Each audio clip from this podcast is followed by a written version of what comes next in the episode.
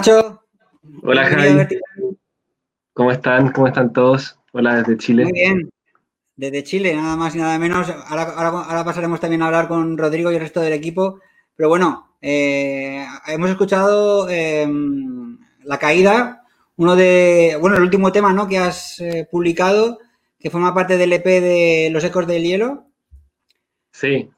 Muchas gracias por la invitación, primero que nada, y gracias por poner el video. Aparte, es, estaba pensando justo ahora que un poco inusual en un programa de una banda de rock poner un video tan tranquilo, pero muchas gracias. A mí me ha venido perfecto, después de, después de lo que nos ha pasado técnicamente, a mí me ha, me ha venido genial. Y, y, bueno, la verdad es que, eh, como decía, pues el, todo tiene un porqué, ¿no? El, el hecho de que de que estés aquí esta noche. Tal vez a lo mejor, eh, bueno, es, una, un tipo de música a lo mejor que, no, que puede, un poco diferente, ¿no? A la que estamos acostumbrados dentro del mundo U2, porque tú eres fan de, la banda. Sí, muy fan, desde que muy pequeño. Nos ha llevado harta aventuras y, la verdad, igual de alguna manera mi, mi, música se ve muy influenciada por lo que es YouTube, esta canción La Caída, que fue algo que, el video lo estrenamos recién, hace como dos semanas. Es una parte que se aleja un poco más quizás, pero por ejemplo siempre va a prevalecer la lo melodioso por sobre un barrio de muchas notas, por ejemplo, la simplicidad, la armonía. Em, pero los invito también a, buscar en Spotify o el resto de las redes como el, lo que queda del EP, que son otras seis canciones, y ahí canto y hay otro tipo de otro tipo de matices musicales que también viene mucho como de toda esta esta escuela de YouTube, porque de alguna manera fueron mi escuela. Yo partí tocando guitarra con ellos a los 14 años. La primera canción que toqué fue Sunday Bloody Sunday, de hecho. sí. Bueno, ahora contaremos, ¿no? ¿Qué más canciones has tocado de, U2? Eh, sobre todo una y, en Nueva York. Pero bueno, eh, un poco, eh, tú ya vienes de, porque este, este, este EP es eh, tu primer proyecto personal, ¿no? independiente, individual, diría yo, ¿no? Porque ya vienes de, estar en, un grupo indie que se llamaba Aeronautas, ¿no? En, en, Chile. Claro, sí, llevaba con ellos ocho años y dejamos de tocar por cosas creativas, muy buena onda entre todos los integrantes, y eso derivó en que yo partí haciendo esta, esta propuesta solista, que se culmina en Los Ecos del Hielo, que es el EP que, del que estamos hablando ahora. Muy bien. Bueno, invitamos a todos, decíamos, a, a buscarte en Spotify, en, en YouTube, en, en, todas las plataformas, ¿no? Porque tienes el disco disponible en, todo, en, en, todo en todas las redes, ¿no? Sí, está disponible en todas las redes, pueden escucharlo en Spotify, en YouTube, eh, también está en Bandcamp, en Deezer, todo, todo, lo de streaming que exista. Y donde más me estoy moviendo es en Instagram y en Facebook. Y estoy ahora en una etapa de plena promoción. De hecho, se me viene como un mes eh, lleno de. con hartas entrevistas, porque estoy ya trabajando con un equipo, con un equipo de prensa, de difusión. Em, así que eso, y una invitación a que me sigan. Ahí vamos a estar siempre actualizando de todos los quehaceres y si nos vamos de gira con U2 de nuevo también. bueno, ¿y qué, te ha costado eh, grabar este disco? ¿Mucho tiempo? Eh, ¿Cómo, como, suele hacer U2, que tarda dos años o tres o no se sabe? ¿O, eh, cómo meterte en el estudio? El proceso no es nada rápido, o sea, sí o sí va a tomar trabajo Em, igual yo lo hice trabajando, yo soy arquitecto, entonces también lo hice como eh, trabajando y haciendo música, entonces bastante, em, ahí hay como un, un, atraso, por así decirlo, pero yo dije que quería hacer un disco en enero del 2018 y lo lancé en noviembre del 2019. pero, pero, lo grabé, lo grabé en un par de meses yo creo que la parte, y de hecho es precisamente lo que se enfrasca Bono y Diez siempre, es en terminarlo, en la, la postproducción del disco, en, la mezcla, en los masters. Siempre me acuerdo de una anécdota que Bono le dice a Ivy, a una de sus hijas, o a Jordan, no me acuerdo una de las dos, cuando la iban a dejar al colegio, eh, Bono iba poniendo las distintas versiones de Every Breaking Wave y ellas elegían las versiones que les gustaban, después se venían tristes porque terminaron sacando una que no les gustaba a ellas, pero es un poco así también porque te empiezan a llegar distintas versiones de tus canciones y tienes que ir decidiendo qué va más fuerte, qué, qué poner, qué no. Eh, eh, pero esa es, la, esa es la parte más compleja al final, yo creo. Muy bien. Y luego el, el, las canciones en directo, también algo complejo. En, este caso, ¿las, has trasladado al directo o tienes en mente a un concierto próximamente? Aunque ahora ese, era, ese era mi próximo desafío, pero todo se vio paralizado. Y la verdad está tratando de formular algo, juntar una banda es una banda nueva para un proyecto eh, solista como el mío. No me estaba resultando tan fácil, pero bueno, ahora con con todo este tema de la pandemia también es, difícil organizar algo en vivo, por lo que estoy planeando eh, hacer algo a través de Instagram, que es una, algo que se está dando mucho en, distintos artistas, hacer un concierto a través de Instagram Live, aprovechando también de que mi música desde el mes pasado ya ha tenido más rotación y eh, hay un público que está al alcance que, que le interesaría verlo, me gustaría mucho experimentarlo porque no me gustaría llegar a un segundo disco sin haber tocado este, aunque sea por Instagram. o sea, ¿ya, tienes en mente más canciones? Sí, es que la pandemia me ha hecho, creativamente me ha, ayudado, así que he tenido harto tiempo para, componer y estoy igual en etapas iniciales. Eh, la verdad es que quería componer este año y el año siguiente eh, derechamente ya entrar en una etapa de producción del disco. Así que yo creo que de acá son procesos de años, entonces uno dice, de acá a que dos años más voy a tener otro. Pero es una experimentación. ¿Y, sueles utilizar cuando te pones a componer eh, una guitarra que te, te dieron en el 2015? O... De hecho, sí. Sí, bueno, ahí Javi lo que está contando es que eh, en la gira Innocence and Experience eh, fui de los afortunados fans que se pudo subir a tocar con la banda en el Madison Square Garden y Bono me regaló la guitarra. Y hay una canción en el, Los Ecos del Hielo que grabé solo con esa guitarra. Bueno, en verdad son dos guitarras, pero la guitarra que es una canción acústica, que al final tiene unas guitarras eléctricas, pero la, eh, ahí usé la guitarra que me regaló Bono y se escucha en, se escucha en todo su esplendor. La canción se llama Creo en ti. Está en mi Spotify también y es una portada dorada muy linda. Tiene un cover. Y sí la uso y la verdad es que es una guitarra que tiene harta mística. O sea, por, por sobre todo es una guitarra que me recuerda que fue real, porque la verdad hasta el día de hoy como que miro hacia atrás y todavía sigue siendo, me provoca risa. A veces veo unas fotos con Diech al lado de, de, mi cama, unas fotos maravillosas enmarcadas, firmadas también, y cuando las veo me, me, da como esa risa media, media como, ¿qué, qué fue eso? O sea, hasta el día de hoy como mucho. Sí, es súper extraño. Es muy lindo también. Pero bueno, la guitarra la he usado. Fueron dos semanas mágicas, ¿no? En Nueva York, ahí fue la, la semana que nos conocimos. Sí, la semana que nos conocimos. Eso fue el 2015 en Nueva York, me acuerdo perfecto. Era la primera vez que viajaba con Verónica Boblete, que también es una amiga de nosotros.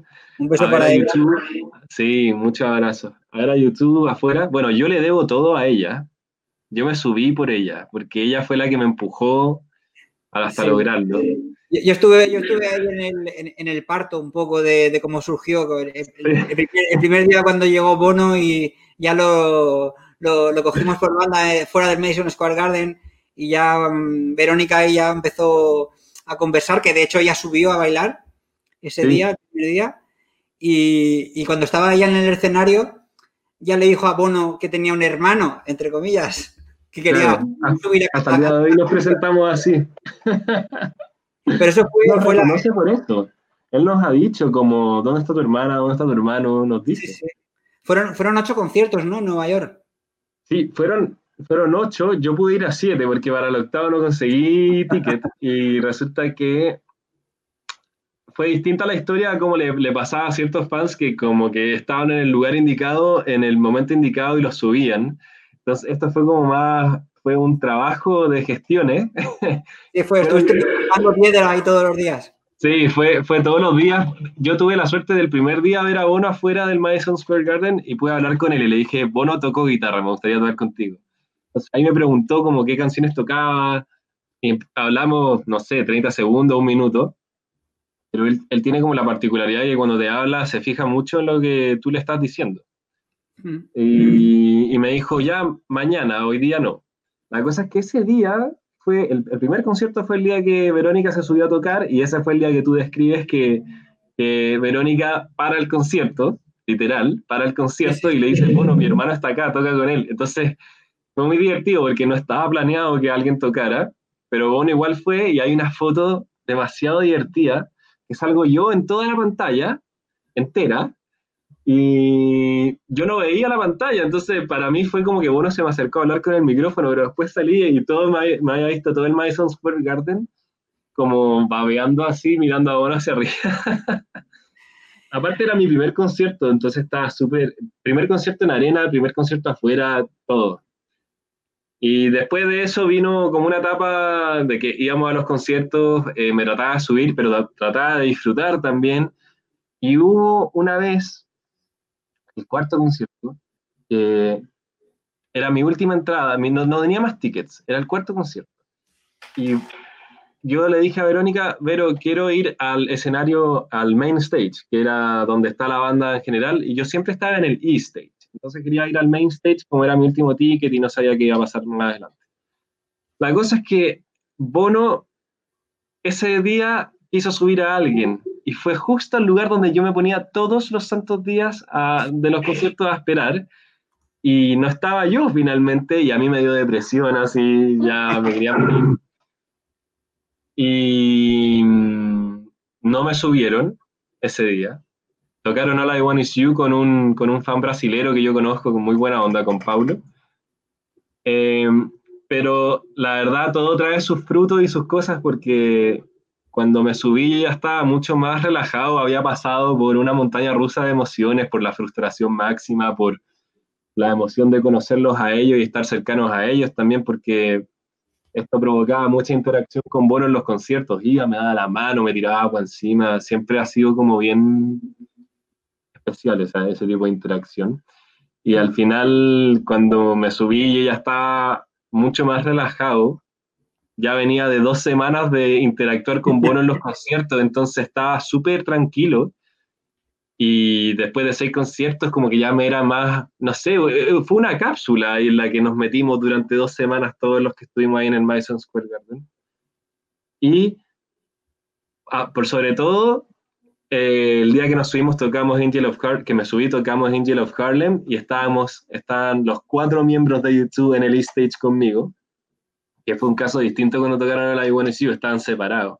Entonces fue como algo bien festivo y relajado y no sé, o sea, para mí fue relajado, en verdad. Fue, no sé cómo lo hice, no sé si lo podría repetir como lo hice. Vamos a verlo. Va, vamos. Mean, in front of 20,000 of your closest friends, you're very laid back, is my point. You want to play Angel Heart? Angel Heart. Oh.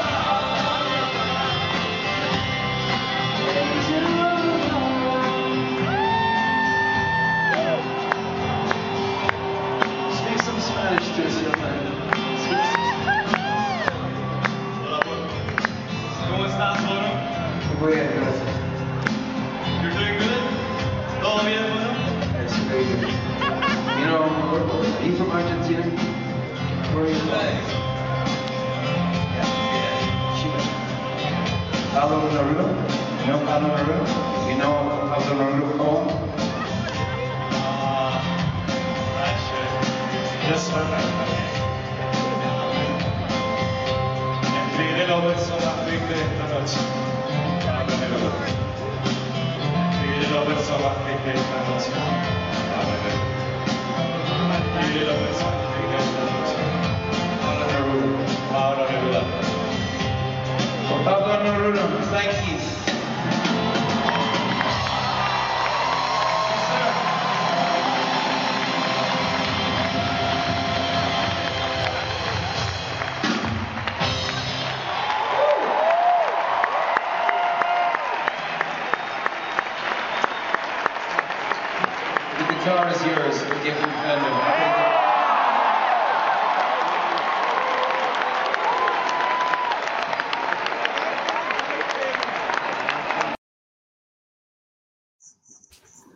Bueno, Cada bueno. año que pasa me da más pena que pase más tiempo.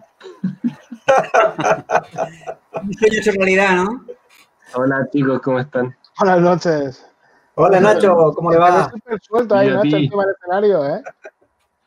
Oh, qué momento. La verdad, yo no, no veo tanto los videos para no caer en la nostalgia tanto, pero hace tiempo que no veía todo el video y el montaje te quedó muy bueno, Jai.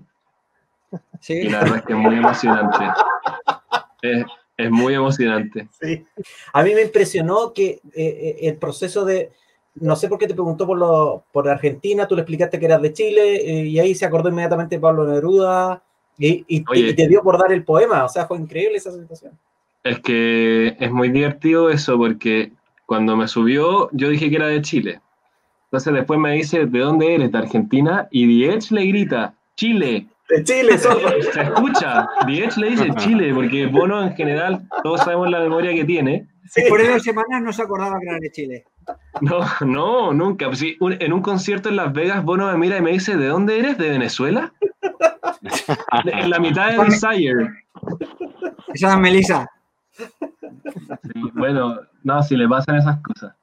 Pero bueno, una anécdota muy corta, pero eso pasó en, la- en, en San José, que me dijo, eres de Venezuela. Yo le regalé un libro con una dedicatoria que decía desde Chile. Estábamos en Las Vegas con mi hermano viéndolo y canta Beautiful Day y cuando dice, sí, dice, sí, Chile right in front of you. Y ahí se había, había leído el Se libro. acordó. y- Se acordó. Para no, para no tirarlo tanto a los leones. Qué bueno. Pero bueno. Ya, Por aquí, por aquí preguntan si te quedaste con la guitarra o la devolviste. Pues muy no, mal. Me la, me la dieron, pero la tuvieron los técnicos hasta el final del concierto. Sí. Y fue muy entretenido porque, eh, bueno, primero yo bajé con la guitarra así y los técnicos me la trataron de quitar y yo como no, si es mía. y, y me dijeron, no, la tenemos que tener hasta el final del concierto por tu propia seguridad. Y yo como, ya, ok. Entonces acabó el concierto y, bueno, todos los que han experimentado un concierto en Estados Unidos saben, los guardias te empiezan a sacar así enseguida. Súper simpático. No, sí, Mm. o sea, son bien insoportables en ese sentido, pero yo por suerte me había hecho amigo de uno de los guardias. Entonces él como que paró todo y dijo, no, él se te tiene que quedar. eh, y, y de la nada, de la nada me doy vuelta y aparece Dallas, el técnico de guitarras de The Edge, con el case de la guitarra, con el estuche, y yo así como, ¡ah! porque va- yo soy guitarrista, para mí Dallas es una leyenda. Claro, Entonces me dice, hola, soy Dallas, y yo, sí sé quién eres. Claro que no sé. Madre mía. ¿Te impresionó más hablar con Dallas que con Bono? No, no, no tanto. Pero Dallas, Dallas es muy simpático, es muy agradable. Eh, Todos, es un caballero, hombre. Sí, Sí, es un sí, encanto. Una vez también me regaló un slide de guitarra, siempre está regalando cosas a los fans. No, muy simpático. Bueno, y eso, eso fue en- A mí, a mí me impresiona, me acuerdo, eh, y yo lo cuento desde la, del backstage porque yo casi todos los días hablaba con, con Verónica y cuando sali- saliste tú me avisó inmediatamente en la noche misma, eh, contando la historia, eh, siempre ella organizaba todo planeado fríamente, minuto por minuto, ella muy estructurada como Sí. persona Verónica. Y, y- y- el pobre Ignacio, ya, bueno, sí, hagámoslo así. No, tú eres, y tú eres mi hermano, entonces cuando tú hagas esto, tú tienes que decir que sí. Entonces, eh, ya, así. bueno, ok, ok. Entonces, bueno, entonces, yo pienso que deberías tener tu nombre artístico en vez de llamarse Ignacio Elwin, Ignacio Poblete. Entonces, Ignacio Verónica. No, la verdad es que yo le debo mucho, yo le debo mucho a la Vero La Vero mandar un beso y un abrazo. La Vero vive ahora en Suecia. Exacto. Eh, pero la verdad es que como le contaba a Javi, después de ese concierto que, el cuarto concierto que subieron a otros fan a tocar y yo estaba esperando esto, la verdad como que recapacité y dije, el verdadero sueño era este, era venir a verlos a Estados Unidos o a cualquier otro país afuera, verlos en arena y es una oportunidad que para los que podemos viajar, no todos los fans la tienen, entonces eh, siempre hablamos de eso con mucho, como los afortunados que somos de poder experimentar estas cosas. Y la verdad recapacité y ya cuando fui al quinto concierto ya no me importaba, o sea, como que dije lo, lo que les dije, que el sueño era otra cosa, ir y verlos. Y Mm. finalmente estaba muy desprendido de todo esto, pero la Vero fue la que me dijo, esto es personal ahora, esto es personal. Y vamos a seguir y, y lo vamos a hacer, pero yo ya, yo ya estaba como en otra etapa, yo fui 17 días a Nueva York, creo que dormí cuatro horas por noche. Madre mía. y comiendo solo hamburguesas y bueno, Javi se acuerda, hacía un calor y de repente llovía y humedad, era bien extremo. Pero sí, a Vero le mando un abrazo porque la verdad, yo siempre que cuento la historia, la verdad es que es por ella. Por ella, ella me empujó y eh, para bien, y solo para bien, me cambió la vida eso. A mí me cambió mucho la vida después de tocar con ella. No es una experiencia como a la ligera. Eh, me pasó, por ejemplo, que en, en cosas que uno nunca lo va, lo va a lograr mencionar, pero por ejemplo, yo era profesor de guitarra antes y cuando volví tenía 15 alumnos por semestre. o sea, era publicidad gratis.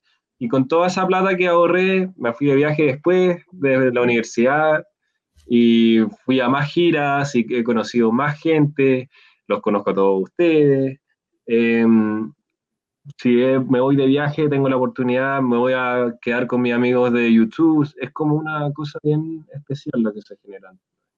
Sí, totalmente. Siempre cosas positivas. Bueno, Nacho, eh, un placer tenerte aquí. Eh, volvemos a invitar a la gente a que te, te busque por las redes sociales. Eh, Ignacio Alwin, Los Ecos del Hielo, su último, su primer disco solitario.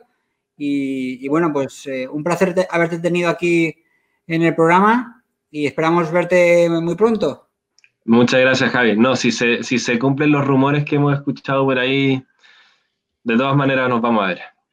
Seguro. Con el Ojalá. ZUTV, ojalá, estará, estará chulo. Ojalá que sea ZUTV. Si no es el ZUTV, que sea lo que quieran, Lo pero que que nos veamos otra vez. lo que sea.